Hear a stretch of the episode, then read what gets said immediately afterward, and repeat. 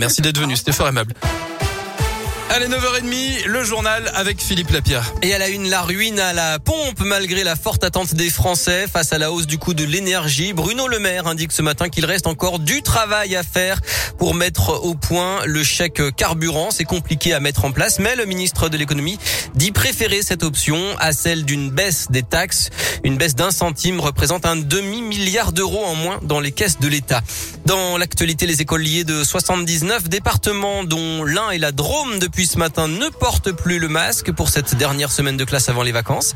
Dans le Rhône, le taux d'incidence du Covid est à 54 cas pour 100 000 habitants. Il faut donc garder le masque. Une agression dans le tram filmée et postée sur les réseaux sociaux. D'après Lyon Mag, un père de famille a été frappé par un passager après lui avoir demandé d'éteindre sa cigarette dans le tramway. Une grève aujourd'hui au lycée professionnel Marc Seguin à Vénissieux. La CGT réclame des renforts en personnel face à la hausse des incidents violents depuis la rentrée.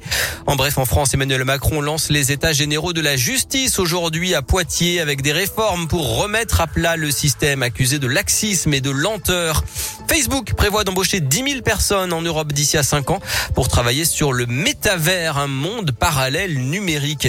Et puis après les révélations sur les abus sexuels dans l'église et la polémique autour du secret de la confession, Jean Castex est reçu ce matin à Rome par le pape François. En sport et en rugby, l'exploit du loup qui a battu le champion de France Toulouse 25 à 19 hier à Gerland. En foot, après la victoire de l'OL contre Monaco 2-0 samedi, les féminines de l'OL ont remporté leur sixième victoire en six matchs contre Montpellier 5-0. Et puis première défaite euh, des basketteurs de l'Asvel en championnat 82 à 74 à Strasbourg. Merci beaucoup Philippe, vous restez avec nous? Avec plaisir.